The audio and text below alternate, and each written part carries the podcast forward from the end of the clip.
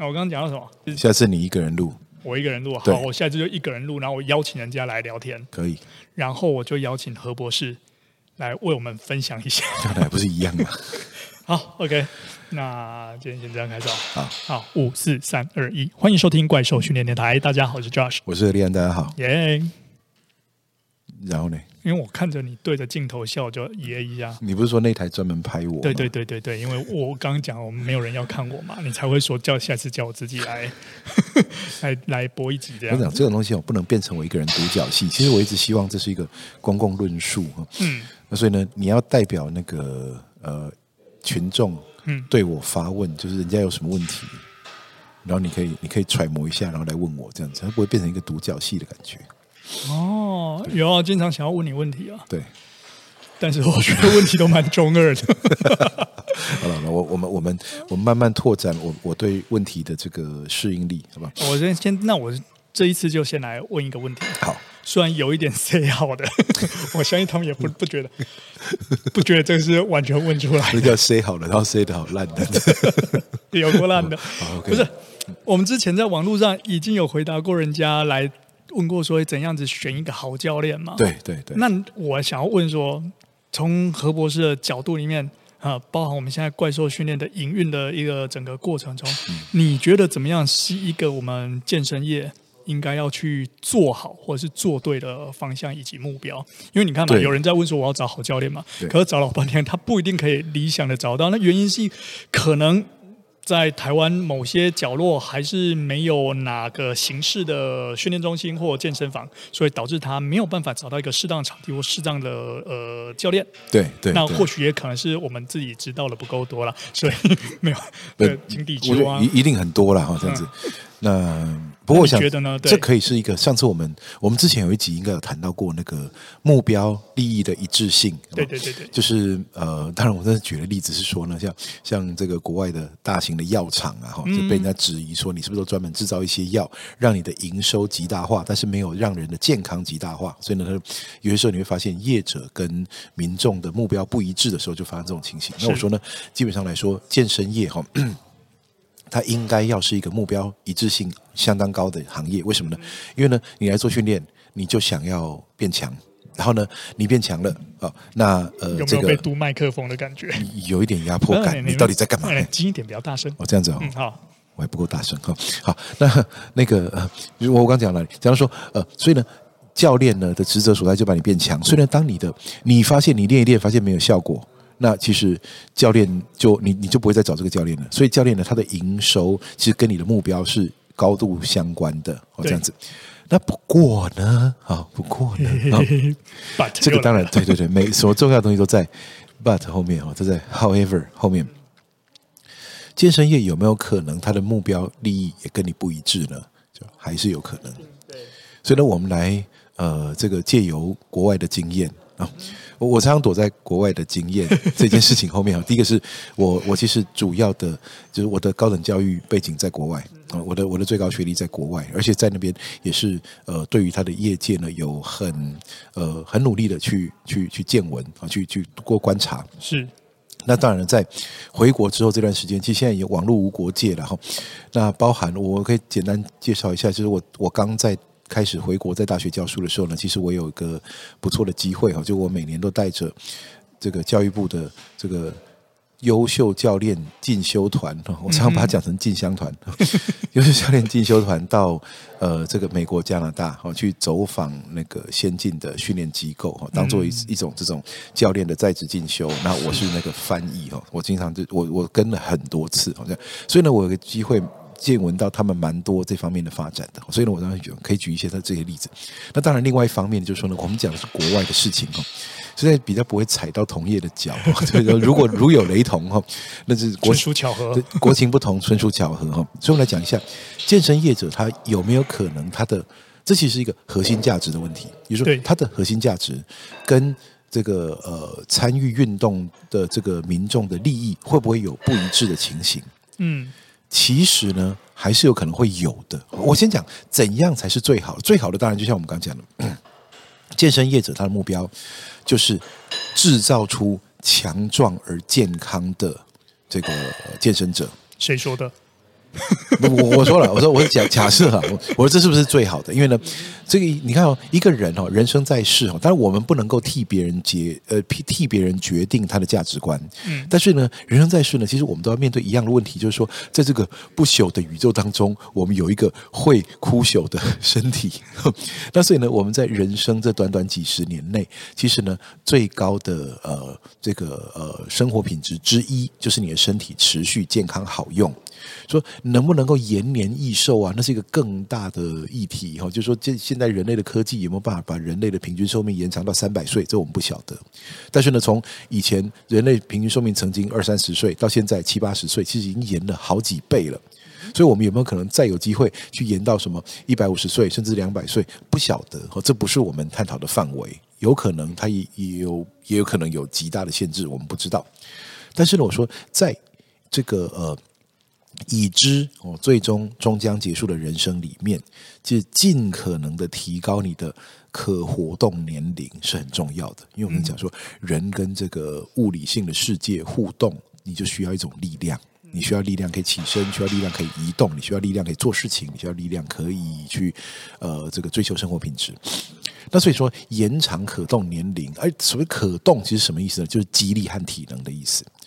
所以说呢，借由运动科学和过去的实物经验所累积出来的新时代的运动技术系统，去帮助全人类在有限的生命里面取得最高的生活品质。我想说，越来越伟大了哈，这些这些 big words 都出来了哈。那其实应该是健身业最重要的目的。OK，好，那所以呢，其实现我说，那健身业者他真正需要的是什么呢？他需要的是交出呃这个呃身体状况最好的，就是这个人来，不管他起点多低，我们有办法让他提升，让他持续一直提升，让他达到至少虽然每个人天分不同，但至少达到他天分所允许的最高表现，或者至少呢，他愿意付出的时间代价所能够达到的最高表现，这应该是健身业者主要的核心价值。那但是呢，我说有没有可能健身业者也在某种情况下，他的利益跟这个状况是不一致呢？其实当然还是有可能会有的啊。所以呢，我们如果一一定讲说健身业者就是比起医生、比起药厂，我们的利益啊比比较跟这个民众的利益比较一致，这句话又把它讲得太简单了。所以呢，我说哪几种情况它有可能啊？这个健身业者的利益跟他不一致呢？就第一个，当健身业者只在乎营收的时候。我说过，其实呢，他只在乎营收，他的营收，他的核心价值不在于说我是真正可以提供这个技术让你变强的一个机构，而是我呢是想要赚到最多钱的机构。那其实呢，我可以干嘛呢？我可以偷换掉你的健身目标，也就是我把健身操作成一种时尚潮流，然后它这种甚至是一种价格战，你现在不买呢，然后就实在太可惜了，好这样子，然后呢，操作成一个大家一窝蜂的东西。那但是呢，你说操作了很多人参与运动很好啊。今天政府不是每年或者每一阵子都在调查说运动规律运动持续参与的人口有多少嘛？那其实就是即使很多先进国家那个规律运动者大概就要三成左右，而且那规律运动的那个标准的松散到不行，哈，什么一个礼拜运动三次哦，有心跳变快就就算了。那当然呢，即使如此简单，还是有很多人跟跟连这个都没有做到。或 anyway 说，其实呢，呃。一个健身房呢开下去，然后呢，用价格战去广发哦这个会籍，然后然后呢卖到很多很多钱，然后那实际上呢，实际上我们知道这种啊以这个呃呃这个前期的这种业绩为导向的健身房，其实绝大多数呢，他大部分的会员不会真的来运动。嗯哼，他如果真的来运动，他其实营运不下去的。他没有足够的场地，没有足够的空间，没有足够的这个，或者他一些热门时段，你根本找不到机器可以使用，根本找不到场地可以使用。那所以呢，有人说出估啊，可能三四成的人会规律运动而已。那其实呢，也就是说六七成的营收来自于不会运动的人，根本不会来的人。而且呢，他也你说这个，那你不会来，你不会来把它把它退费啦，把它终止会籍什么的，其实也没那么简单。为什么呢？因为那些人呢，呃，你如果公司操作得当的话，你让这些人永远怀抱这个希望。就是我皮夹里面还有一张健身房的会员卡，而这个卡呢，代表了我呢是重视运动的人，虽然我没有真的去运动，所以那张卡片的那个宣示价值，让他制造了一个心灵产业出来。OK，那所以呢，像这种的话呢，你就发现说，其实呢，呃，致力于价格战，就像我在国外读书的时候呢，因为我们有有探上课有探讨过这个东西，然后说有没有一些健身房，你有发现它永远都在特价，它有新年特价、春季特价啊，然后呢，夏天海滩计划，然后呢，这个八八节，对对对，然后这样子接下去，对，然后或者是冬天的那个呃，这个这个冬进补前的这个健身计划什么之类，你发现它永远都在一年四季都在特价。永远在特价，那谁买原价？他说其实根本没有人买原价，那为什么呢？就是因为有些人他永远都用价格战在吸引更多的人。OK，那你说价格战吸引更多人，他真的有办法赚钱吗？其实有些时候我们想象的不是那么的简单。我们常常觉得说呢，健身业者他真正的这个盈利的对象是民众，其实有些时候不是的。有些时候他真正盈利的对象是潜在的股东。他可能是把健身房的业绩炒得好看一点，然后他把一些股份把它卖掉，甚至把它全部卖掉，然后脱身走了，让下一个人去继续玩这个游戏。所以呢，其实当健身房被一手卖过一手的时候，其实呢，那个健身业看起来蓬勃发展，包含从投资者的角度来看，还从健身参与者的角度来看，但实际上呢，你会发现这过程当中有一件事情没有很重要，就什么是对的训练方法？嗯、对。或者是说，这些会员们他到在这个过程中得到训练到什么样的效果？有些人甚至不知道效果是什么，有时候不知道效果，他就是规律运动。就讲像其实呢，这个我我有时候要难免啊，我经常会吐槽一下一些呃这个研究型的计划案，他讲说这个运动运动调查、运动普及率调查还是什么，就是很少人去调查运动效果。而且运动效果才是真正重要的。就是假设你有规律运动，但他通通没效。但是你还是规律运动者，我说那这个东西的研究意义到底在哪里？其实你也不晓得，对不对？不是不晓得，我们知道它的意义是不大的。所以假如说这个人呢，他持续运动了三年，就就就像我在教大学说，他说，哎，有健身过经验的人就说，哦，有些很多人说，哦，他从高中开始健身了，健身了好几年了，好像。可你发现那个肌力和体能看起来不像，完全不像有练过的人。那为什么会这样子？就是因为他有规律上健身房的这个行为。但他未必有得到去训练的效果，所以说核心的价值在于说，你有没有好的一个训练系统，真的可以帮助每一个人用适合他的方法去提升肌力和体能。那是过去大家会在想说啊，我们又没有要比举重，我们又没有要当运动员，我说这个问题我们真的不用再论述了。你人生在世，你已经报名了最终极的一场运动比赛，就是你在现在社会，你有非常高的几率很长寿。而你的身体的自然状态没有办法撑那么久，这已经是不需要再论述的事情了。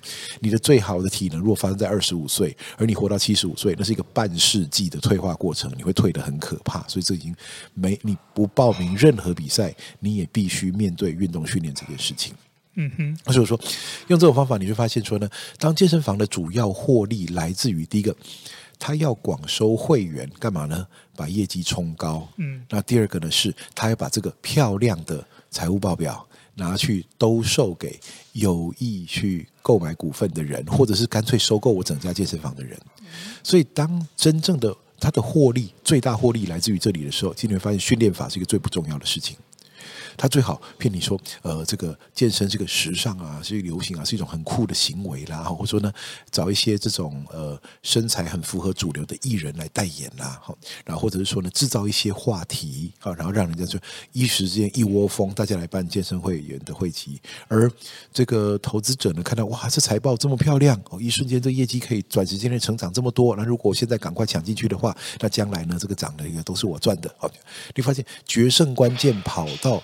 投资这一端哈，资本游戏这一端的时候，其实呢，健身业者也很可能他的利益跟消费者是不一致的。嗯，那你会说呢？那这样子的话，消费者会退呀、啊？他会他会不玩这个游戏嘛？我刚刚讲了，这个这个很微妙的一个心理问题，就是呢，当你还保有那张会员卡的时候，你仍然觉得你是有运动的人，你仍然觉得那是一个健康的。可以自我安慰哦，可以拿出那张卡来把玩一下。虽然你在上班哈，已经八个小时没有离开椅子了哈，假设了，那或者说呢，你已经三个月没有真的去运动了，但是因为你有那张卡片存在，你心理上是满足的，这样子。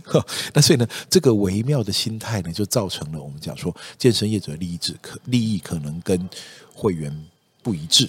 OK。那其实其实还有另一个状况，就是说，即便你就算是有到呃健身房里面去做一些运动，或者是只是活动这样子而已。但是由于有两个可能，会有人也无法察觉到。第一个叫做说。呃，他的运动的形式跟他目标不合。虽然他有去运动，但是其实他不知道原本可以进步的幅度如此之大。对，那他只是维持在一个一般日常所学状况，他也觉得也还好啦，反正就是有动就好。对对对，但实际上，可能他在一个更正确或更符合他需求的训练体系下的话，他有更不一样的脱胎换骨的转换。所以除了刚刚讲，我保持那个不去，心里会有。好的状况之外，那另一个是我今天就算是去了，也不知道能够进步到怎样。就是你这个观点比我还悲观哦，就是不去的人没有得到效果，但你去的人也不一定有效果，就对了。对对，这其实很重要的是那个运动跟活动跟训练的差异。对，你说你就去那边动一动就好，然后我就这所以远离静态生活，这可以论述非常非常多了。就是说你你总比躺在家里好，对，嗯、但他仍然没有达到我们所谓的向上适应。然后另一种就是。也也蛮，我不知道现在还多不多啦。但是如果大型商业健身房之前是听过不少，就是说他有那个那张卡片，不是要去运动的，是要去装水啊，去洗澡啊，泡山温暖啊，认识朋友啊，对对对对对，就是变成社交场所。对，没错，这其实是就是你知道运动哈，它永远我我们的人类行为永远都是复杂的。像人类吃饭不一定是真的饿，嗯很多时候是为了满足感，对不对？那这个呃。所以，所以才会说，我我如果吃饭就是就是为了要营养的话，那为什么要这种这么复杂？那为什么餐厅会是一个人类社会永远都存在的地方？而且餐厅基本上来说，大部分都是一个社交场所。那如果说人类真的是只要温饱的话，那其实食物可以非常非常简单。其实运动也很像这样。嗯哼。所以很多时候呢，人类人类因为是天先天是群性的动物，所以它会需要归属于某种大小团体。而健身业者呢，也经常用这种呃制造一种呃社交场所，或者制造一些归属感，这没有任何的不好。嗯哼。但是呢，如果说他喧宾夺主了，他就不好了。为什么？就我来这里就为了聊天，没有人运动，为了要自拍啊，上社群媒体，让人家看到，哎，我在健身。可实际上呢，我这自拍占了我半个小时了，运动大概只有十五分钟，我这样子。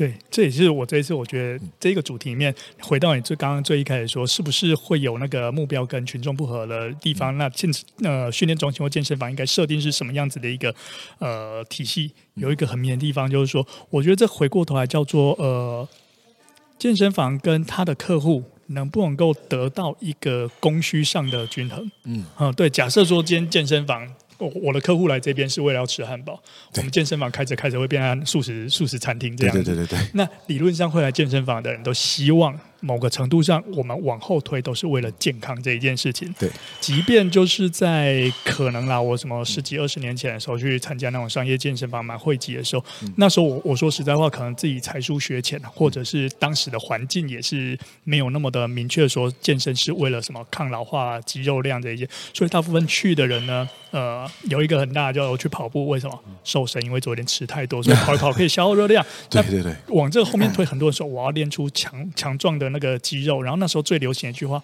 说不定到现在还是一样，就是所有的教练在问你说：“哎，你有没有想要增肌减脂？我们可以帮助你雕塑线条。嗯”那其实那比较往一个体型或者是那一种呃外观的方向去发展。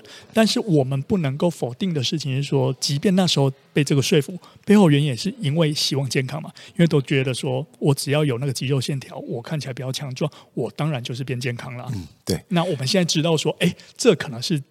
训练得到健康带来的额外好处，对，这是一个迂回的论述哦，这其实相当复杂哈。坦白说哈，坦白说，我以前在连我在大学教书的时候，我都还没有呃，因为当时的资讯也比较混乱。然后呢，到一直到近年来哈，我们逐渐理清了一些的呃脉络哈，就是比较出现了几个比较稳健的。这个这个呃 model 哈，就是那为什么运动可以健身哈？我们先讲一下刚刚讲，你刚刚其实提到了好几个东西哈，就是健身产业其实它很多时候它是身体形象产业，对，有些时候它是罪恶感产业。那什么意思呢？身体形象产业就是说呢，我们先。标榜，虽然说这里面可能掺杂了一些的健康的成分，掺杂了一些的活力哦，运动能力的成分，但是呢，它主打的身体形象的，用身体形象引导运动行为，这就是一个身体形象产业。OK，那我们知道呢，身体形象产业它有几个问题哈，就它的似是而非，这其实是它最大的问题。什么叫它的似是而非呢？我说一个人他一定有他健康的身材和不健康的身材，对。嗯、但是呢，产业界定义什么叫做好看的身材，不是从你个人健康的角度来定义。嗯，它是从一个，例如说我先标榜某位明星的身材，我先标榜某种身体形象。我说身体形象在人类历史上面被操作过无数次，对，可以是操作胖，可以操作瘦。可以操作精壮，可以操作特定的线条，啊，可以操作特定的身体部位。对，这在人类社会里面到处都是斑斑的痕迹。虽然我们知道哦，在演化上面还是有身体形象的好坏。为什么呢？就像我们人会感觉到的美感，通常有一种左右对称。然后呢，上下比例哦的一些的特性，为什么呢？因为呢，很可能是在演化上面哦，异性之间或同性之间在识别比较优秀的基因或身体状态。就同性之间的话，可能要寻求伙伴。我就说我呢现在打猎了，那我寻找几个身强体壮的伙伴来。对对对。那所以呢，我会知道说我怎么我去找哪几个人，我的生存率是比较高。对，要跟何博士报对。对，就你你要跟谁一起去打仗哦，这样子你生存率比较高哦。你打到食物，打到猎物回来。几率比较高，这样子。那如果是异性之间的话，就是繁衍。就说我男生怎么样看女生的身材，哈，女生怎么看男生的身材，会得到健康的伴侣，这样我们生孕育出来的后代可能会比较健康。这样子，这些理论都造造让我们知道说，其实身体形象它不完全是人为定义，它有先天的成分，但它也有很后天的成分。也就是说呢，像我们朝代特别喜欢胖的女人，我们朝代喜欢喜欢瘦女人，我们朝代喜欢标榜非常粗壮男人，但有有些的地区啊，有些国家非常标榜很纤细、很斯文的男生，这都是可以操作的。所以我就说，它一半有它先天演化上的意义，但它另外一半有非常深厚的这个呃文化或者是这个人为操作的这种空间。所以身体形象一点都不简单。但是如果从业者的角度来操作的话，那很简单嘛，我就操作跟我商品相符合的。嗯，OK，举例来说。假设呢，我现在的生理上主要是我要推动减肥。对，那所以我当然会找那些这个其实基本上可能哈回家都要掉点滴的一些哈这个电影明星啦，或者 歌星啦、影视歌星这些人，他说瘦得不得了哈，他三天才吃一餐哈，然后呢，他可能自己也都已经快要精神都快出状况了，但他出来呢摆出笑脸啊，露出那种非常骨瘦如柴的样子，然后呢再加上这个呃视觉的美化，那所以让所有人呢从小到大哈就小孩子开始崇拜这样的人，那长大以后呢根深蒂固的。就会变成瘦身产业的各种类型的消费者。你可能减肥食品、减肥药，还有运动健身，你都会因为这个理由而去消费。而这样子的话呢，其实就有很大的问题了。为什么呢？因为我刚才讲说，虽然同一个人，你非常虚胖当然是不好。但你极度的瘦削也不见得好，而人每个人呢、啊、有先天最健康的身材，而那个可能有不小的个别差异。但是当这个东西被由媒体和由业者来主导，变成单一价值观，就这个时代我们全部流行瘦，而这时候呢，我们可以对胖子进行一些的身体攻击，我们进行一些 body shame 哈，对，进身体羞辱，然后呢，让所有人为了怕这种群众的羞辱眼光，这是所谓的社会体型焦虑。而为了社会体型焦虑而加入健身房，这时候呢，很可能会用什么呢？一些，而且通常啦，这种时候呢，他就要我要短期看到效果。那我们现在已经知道了，短期瘦身大概是最容易复胖的一种做法。嗯哼，也就是说，你不这样搞自己还好，搞搞不好还不会胖成那样。你就这样子拼命的把自己弄得那瘦的要命，然后呢，突然间实在受不了了，你又跑过来。你只要你的那个瘦身手段呢，它不是一个长期可持续的手段。你大概就没有办法去维持那个效果。嗯哼你可以阶段性的、阶段性的有一些目标，说这一段时间我专门进攻什么什么东西，好这样子。但是呢，实际上来说，说现在以人类要活这么长来看，人类要活这么长来看，你到了年纪大了以后啊，哈，你说你要增加肌肉量是比年轻的时候难得多的。所以呢，在年轻的时候呢，刻意的去瘦身，其实对于要活那么久的人来说，其实是很可怕的资本流失。你的身体资本在你年轻力壮的时候先流失，你的肌肉量也不大，骨密度也不高，然后呢就维持在一个健康 OK 的状况的，为了要展现很瘦的身材。可你到老的时候，你再说我现在的代谢快出问题了，因为肌肉量实在太少，然后骨密度也太低，那我想要把它增上来，说你的难度是比年轻的时候高的。嗯，虽然我们现在已经知道不是不可能，它还是有机会，但是呢，它第一个比较难，第二个它比较久。你可能年轻时候啊，那两三年可以搞出来效果，到老的时候可能。两三倍的时间才搞得出来，而且呢，效果还不一定有办法达得到。那所以呢，这个就是目标不一致的地方哈。那再来就是说呢，其实啊，对于年轻的健身族群来说，其实我们这里可以稍微插题一下，年轻抗老化当然就是拼命救了。对。抗老化就是拼命救了哈，安全的姿势，大重量给它压下去，骨密度赶快救回来，肌肉量赶快救回来。在年轻的时候呢，我们要知道，年轻的时候要建立东西比老的时候简单得多，所以年轻的时候应该是想办法建立到最好。有点像，这有点像储蓄。你说怎么样叫做最好？我要举重吗？我要比健力吗？我要说什么？我要打格斗吗？什么？未必。但是呢，你要知道，就算你都不做这些事情，这有点像赚钱一样，就是。你问社会上哪一个人，你觉得说见钱哈，你多少你就够了？嗯哼。所以其实呢，你会想说，嗯，如果有多，当然就更好。其实这些身体的资本也是一样的。比如说，你不会因为太壮而有所烦恼。哦，我觉得太壮了，看着自己好讨厌哦，怎么那么壮这样子哦？哦，好麻烦哦，力气怎么这么大哦？这样子，体力怎么那么好哦？真真讨厌这样子。不会的，那所以呢，其实年轻的时候，就应该尽可能累积身体资本，然后呢，让它一路到老，这才是真正符合。所以，身体形象产业呢，其实某个程度上来说，跟很多人真正的健康福祉是相违背的，而且这是一个长期的过程。就算这个人，这些我在别的地方已经论述过了，就算哦，那个呃，你真的是体脂肪过高。我说很多体脂肪过高的人肌肉量都很少，嗯，所以你用减重的方式去减脂，你看连肌肉一起减下来的话，那其实呢，它变更不健康了。虽然说你看到那个体重磅秤的数字下降的，所以其实呢，他应该要去做重量训练，去增肌。短期内看到体重呢可能略微上升或是不变，但是呢，随着他肌肉量越来越大，身体的代谢逐渐开始逆转，然后这个时候呢才会开始出现哦，他越来越健康，然后体脂肪呢恢复到正常范围哦，这样子。那所以呢，当然呢，我以前。在讲这个东西的时候呢，我说这是我得到最多负评的地方。说你这个人啊，自己长得像头猪哦，在那边讲减肥哦，你不自己不照照镜子，在网络上被网络霸凌了好几年哦。对，那在教减肥。对对对对对。那所以呢，我就说这其实呢，呃，在在那个呃水深火热的过程，我体会到一件事情啊，就大家没有那么爱听真实的这个话。其实有很多人呢，他其实是卡在有问题的身体形象里面看这件事情，所以他有时候呢，我管你讲的话有没有道理，你长得就不像是一个瘦子，所以我凭什么要听你讲话？这就是身体形象产业的遗毒。OK，那我刚刚也提到另外一个东西哦，就是我们讲的罪恶感产业。罪恶感产业就是什么呢？就是呢，你看，你享受美食，然后呢，或者享受放纵的生活形态，开始觉得身体不好了，嗯，然后这时候呢，就会说呢，我要做点要健康的东西，好，这样子。所以这种强迫性的健身啊，赎罪型的健身，其实有时候蛮可怕的。对，它蛮反效果的。其实哦，因为呢，反而会有害。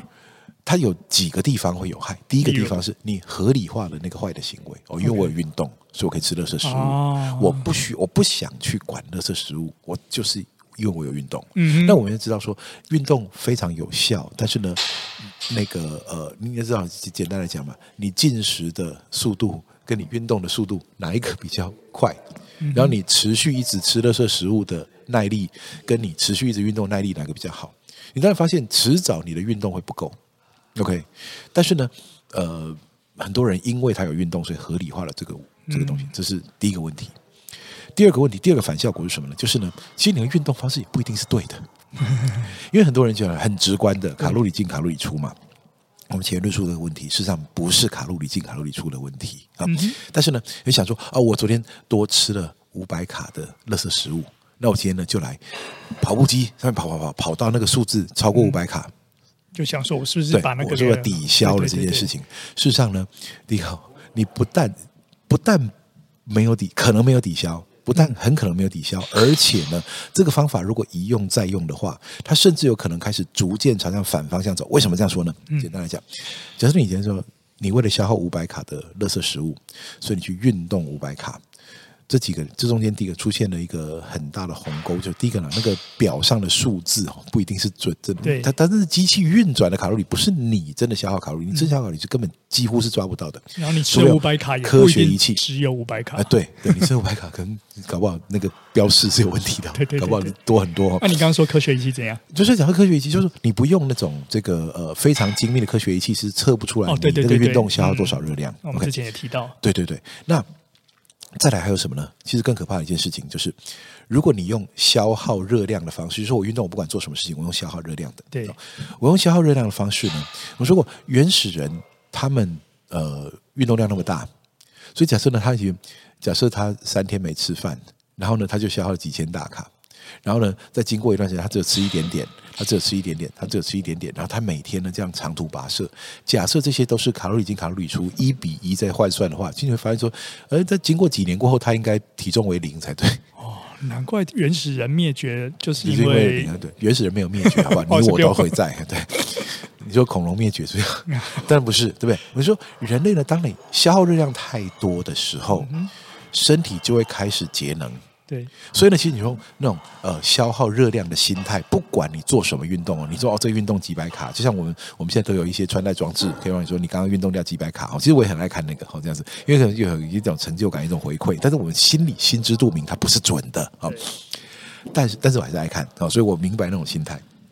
但是呢，你要知道，假设你持之以恒的一直这样子练，你身体会取得一种能力，不是抵消你的食物。而是越来越节能，因为他觉得说，我每次只要吃了五百卡的东西，这个神经病就要去运动个八百卡。那我这样怎么受得了？所以我干脆怎么办呢？我让他可以做完这些事情，但是我提高他的动作效率，我让他可以做得完这个训练，但是没有消耗什么热量。哦，那所以呢，长此以往呢，你的身体呢采取节能的方式走，那可能会产生什么现象呢？问你什么东西最耗能？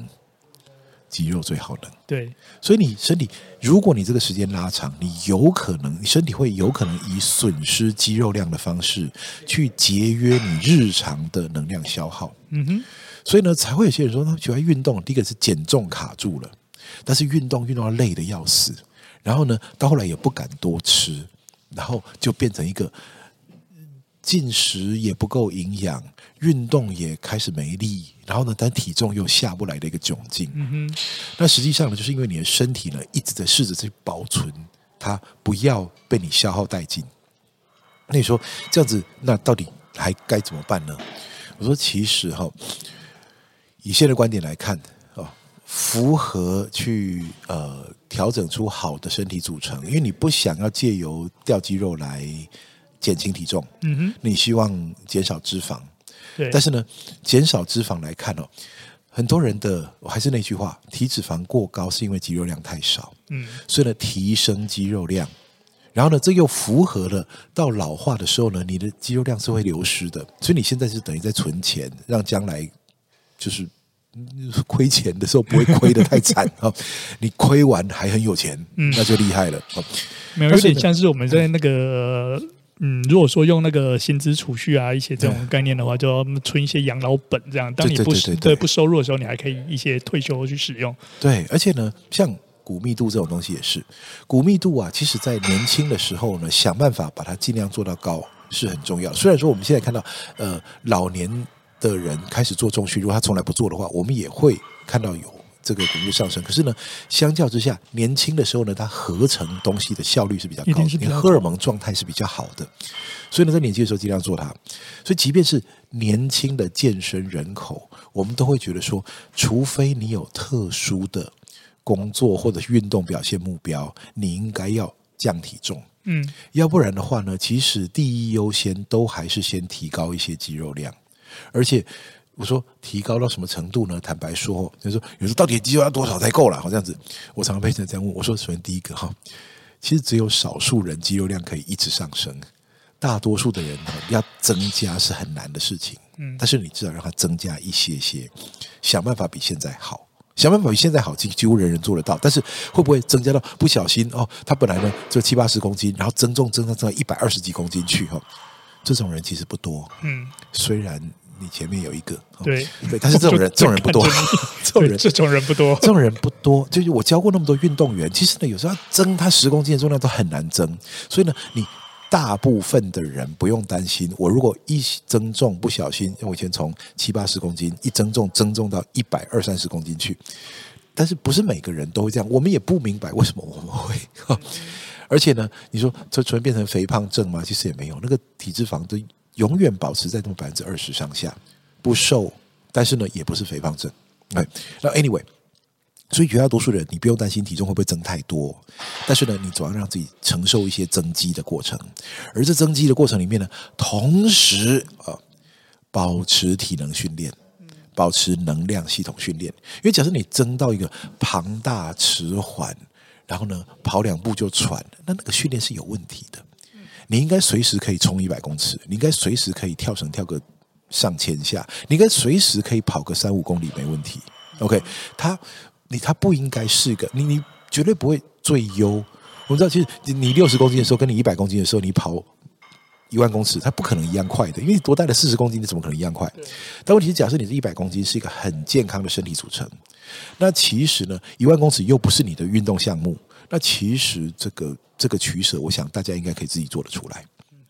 那所以我说，其实增加肌肉量、增加肌力这些东西，一再的显示跟你的健康是高度相关的。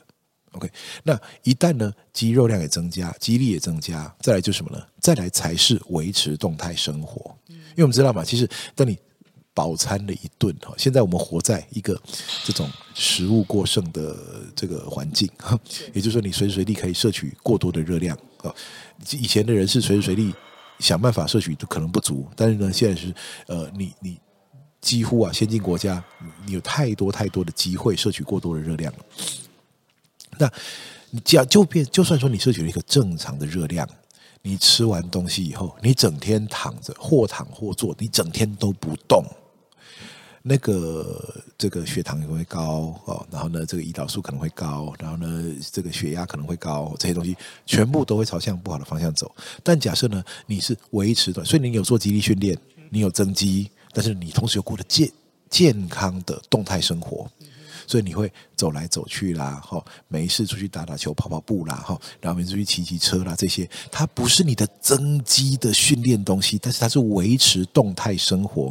所以以前在那个呃邱哥的节目里面，我讲说运动我一定要分清楚，你这个是在这个向上适应的运动，还是远离静态生活的运动，这是两大宗不可偏废。你会说我就会做压重量，但我其他时候都躺着。对，那也不能说呢。我呢，就我已经有跑步有走路了，我每天都有走路，我日行万步，我什么重量都不用碰了，我这样就够了。我这样子是不行的。我说，一旦你有增肌、有增肌力，那接下来就是维持动态生活。这大概是健身你可以帮助这辈子最大效益的最佳模式。嗯嗯。OK，那所以我就说呢，健身业者回到了核心价值啊，就是你要制造。在这个时代，这个时代的时代意义是什么？我说，典范转移刚刚开始，人类呢，这个寿命呢，在短时间内延长的非常长，而各种退化现象大家已经看到了。但是很巧的是，运动科学也刚好在前二十年已经进入成熟状态，我们就完整的训练处方可以对抗这一切。所以呢，健身业者其实在这个时代里面，其实你真正要让自己变成一个永续的行业呢，不是你短时间内冲高什么业绩啦，然后呢，或者说是就是呃，把把股份卖一卖啦，或者说什么，有些甚至是有些有些有些地方啊，那骗一骗倒一倒哈，钱自己赚走了，这些都无助于这个产业进步。你要真正让这个产业进步呢，现在大家要。通力合作，致力于制造成功的案例给大家看。制造成功，你说你要跟呃，你要跟你的这个学员、跟你的学生们哈，要这个有充分的互相理解、互相信任，然后呢，规律而稳定，花。三到五年哦，这是大部分的人真正练到一个非常有水准的地方需要的时间。花三到五年的时间，把你的肌肉量、最大肌力都拉上来，拉得漂漂亮亮。然后呢，这个成功的案例让大家看到，说这就是有健身的新人类，这才是健身业者真正利益跟会员一致的地方。那如果说呢，永远都只在骗了几个月的短期会，所以说让他刷下一个呃这个会籍，然后呢可以用个两三年，可实际上他只有来前面两个礼拜哦这样子。这些呢虽然呢、啊、哦荷包赚饱饱，但是实际上来说哦，对于将来大家怎么看待健身业？哦，或者说将来健身业呢，在这个时候能不能成为像医疗一样受人尊重的行业？这其实是非常非常重要的。我说现在这个时机啊，其实是所有业者应该要开始认真思考这件事情的的时候。那因为呢，它这个又在网络时代哈，然后呢，这个又让很多东西又更加的复杂化。因为说现在很多人很多健身业者赚的钱，其实不是来自于训练。是来自于很多的，就是说像这个呃一些网红啦，哈，然后顺带的做一些直播啦，一些一些其他的工商服务哦，这样子。那其实这基本上来说呢，就是这是艺人啊，这这是一个呃怎么说呢？它它可以说是一个呃周边商品比主流商品还要热卖的一种行业。所以像说。按照其实像呃有一些的电影，它实际上呢，它那个电影本身可能票房是多少，可它卖周边商品的时候，它它赚了更多钱。而且健身也是，它健身房可能是在国外很多是一样，就是例如说一个很会跳、很会跳呃这个健身操的老师哈，那结果呢，他呢跳的时候，很多人呢会他就免费丢出来影片来，很多人就对着这个呃 YouTube 啊，或者对什么这个这个他的网站啊上面看他跳舞，然后就在家里跟着跳。好，那这跳的东西常常就是其实一些呃。这个呃趣味有余哈，但是效果不足的东西，但是因为很多人看，所以呢，他同时可以顺带的卖一些东西，卖他的健身产品，甚至卖八竿子打不着的东西，然后他真正获利来自那边。那当他的真正获利来自于别的东西的时候，他的主要的产品的品质就不会是他真正最呃需要去顾及的东西了。哎，对对对对。那我说呢，其实呃。我们一直都很辛苦来做这件事情，嗯，我一直很辛苦来做这件事情。那呃，我们目标就是制造更多的练成功的人，让大家看到。嗯、OK，你讲完了，我不知道怎么样帮你做。所以我在就我们本来需要 Q&A 的，是不是时间又被我讲掉了？没关系，我们赶快 Q&A 一下吧。我们来回答这个问题。OK，那这个问题也是我们之前的 YouTube 里面留下来，它这个部分呢是有一位听众。他目前训练到一点五倍的深蹲硬举的能力嘛，然后有看何老师肌力级体能训练手册，叭叭叭，然后学习举重衍生动作，然后有找合格的那个举重教练呢来帮忙做一些动作上的矫正，而且学正确的那个呃举重的相关的一些动作之类的，还有发力原理等等。然后他想请教问题是：OK，爆发力训练与深蹲硬举之间是否存在相辅相成的？效果呢？嗯，这个是好问题。那第二个问题是说，举重衍生动作的组数跟每一组的次数，在策略上有什么建议？所谓的建议是说，比如练肌肥大应该怎么做？如果是呃做轻，比如轻重量、高速度爆发，每组几下等等的。好，想堆叠举重衍生动作的重量，该做几下？哦，好，OK。反正他意思就是说，如果他做这个举重衍生动作的组数次数，第一个肌肥大了。怎么做？嗯、第二个，那增加那个爆发力的话是要怎么做？然后再就是说，呃，只是想堆叠这个衍生动作的重量上去，又是怎么做？OK，好，嗯、非常好的问题哦。我先回答第一个问题哦，深蹲硬举这个肌力动作呢，跟举重动作啊，还有举重衍生动作哈，呃，有没有关联哈？绝对有啊。那不过呢，我先讲一下举重动作和举重衍生动作。举重动作现在就是现代两项嘛，哈，就是抓举和挺举。那其实早期举重呢有五项。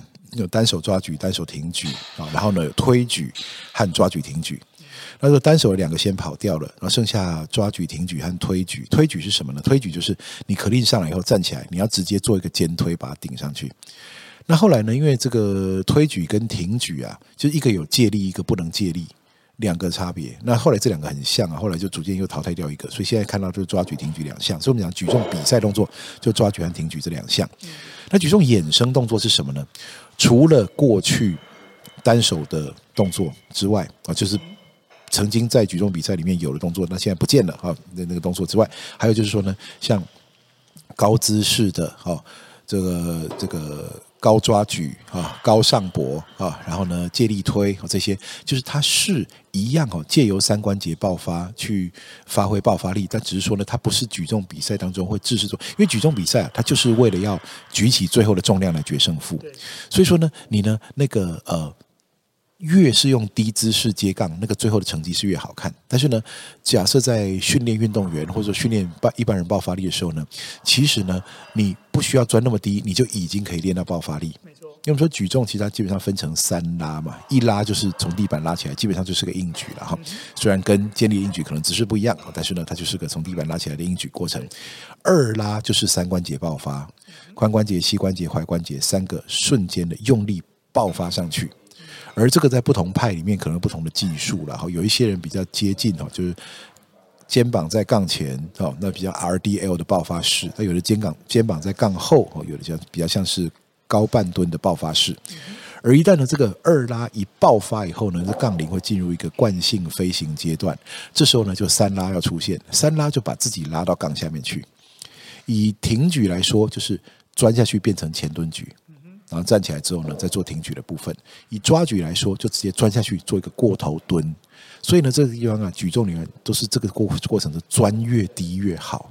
去看有很多那个这个世界级举重选手啊，非常非常厉害。他那个三关节爆发的时候，那杠铃飞起来的高度还没有比肚脐高，他人就已经钻下去接住了。比如说那个钻的速度奇快无比。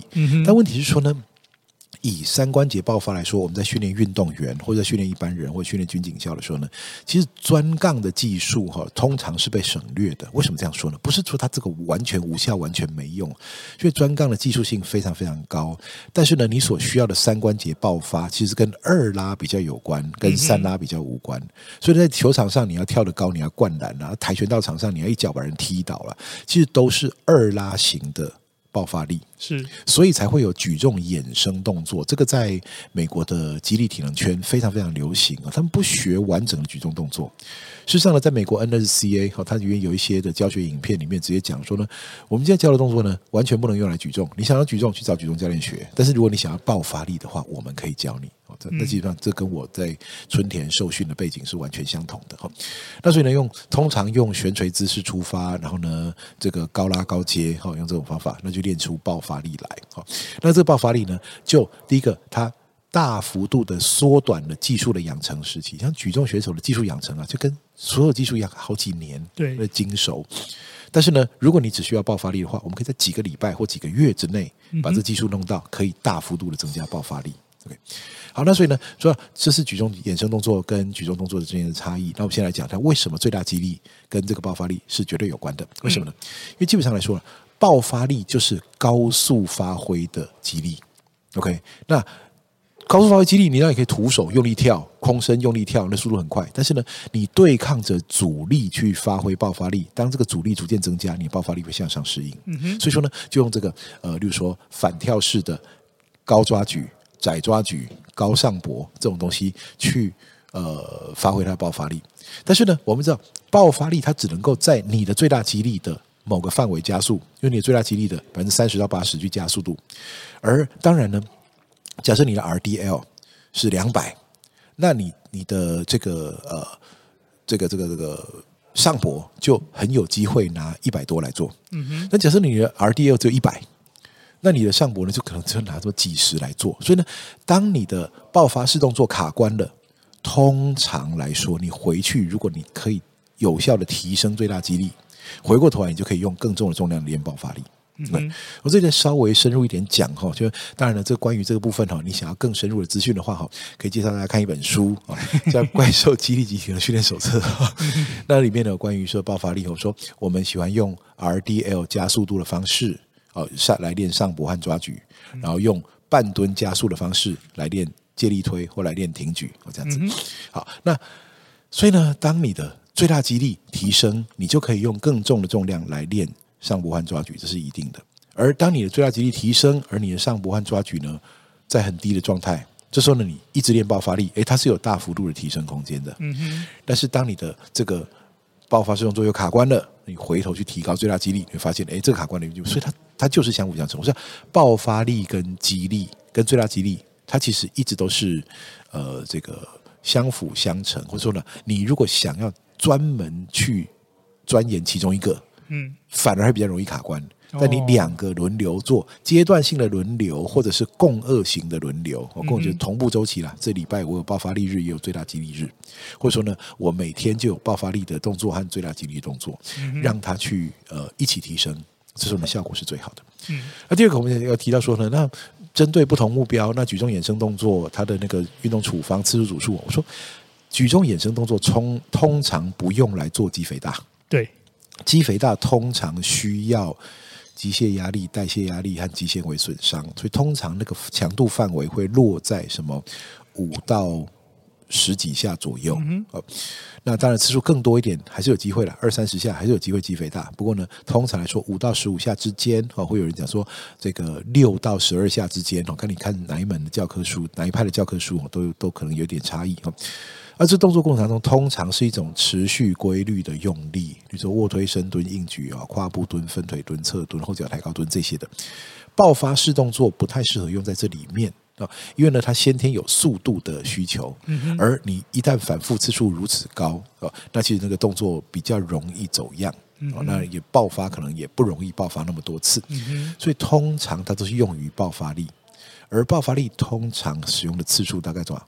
一到五下之间。OK，我记得在春田的时候呢，我们老师讲过说，如果你课表要开爆发力动作，你不要给选手开超过六下，因为超过六下，通常动作开始走样。嗯嗯，他说都是三下三下慢慢练。对，而且通常组间休息很长。为什么？你要训练爆发力，就要需要神经性的适应。神经性的适应就是短时间用力爆发，但是要给他一个不短不小的时间，通常说一到三分钟的时间，让他充分恢复，再做下一组。所以。当然，如果你说做我做的不是我的最大爆发力输出，我可不可以把时间缩短一点？那是有机会的。但是，一般而言，你希望在做下一组的时候是没有疲劳的状态，嗯哼，这样才练得出爆发力来。因为当你发现说，哦，同样的重量我已经 clean 不上来了，或者说呢，这个我可以成功，但我速度明显变慢，其实你没有在练爆发力了，你已经累了。所以爆发力就是这么讨厌，它就是要充分休息，所以次数少。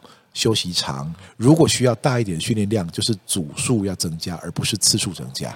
嗯，所以这个就是常见的。所以其实啊，我们说爆发力训练呢，它其实可以，你你不要每天都最大爆发，但是呢，你几乎可以每天练，你几乎可以每天练。但是可三组的五下，或五组三下，或六组三下哦之类的，八组三下可能到了个极限了。哦，这样子三下三下三下的练，而不要追多。不要说我今天要来练练一百下，这样子。除非你现在目标不是爆发力，而是技术的熟练度。哦，对，你可以把重量降得非常低，然后但是把技术练到非常非常熟。但你要知道，你现在就算你的爆发力真的那个举重的成绩真的有进步，那是因为技术在变好，不是因为爆发力在变强。嗯爆发力还是得要在拉在重量的偏重的地方，然后呢，少少的次数去练它，这样才练得出爆发力。嗯，好，这集有够长。对，没错。不过希望也会。你在跟我眨眼睛，是叫我赶快停？不，我眨眼睛是因为我眼睛在痒。好，OK，嗯，就这样吧。好，OK，那我们这一集就先到这边。感谢大家，拜拜，拜拜。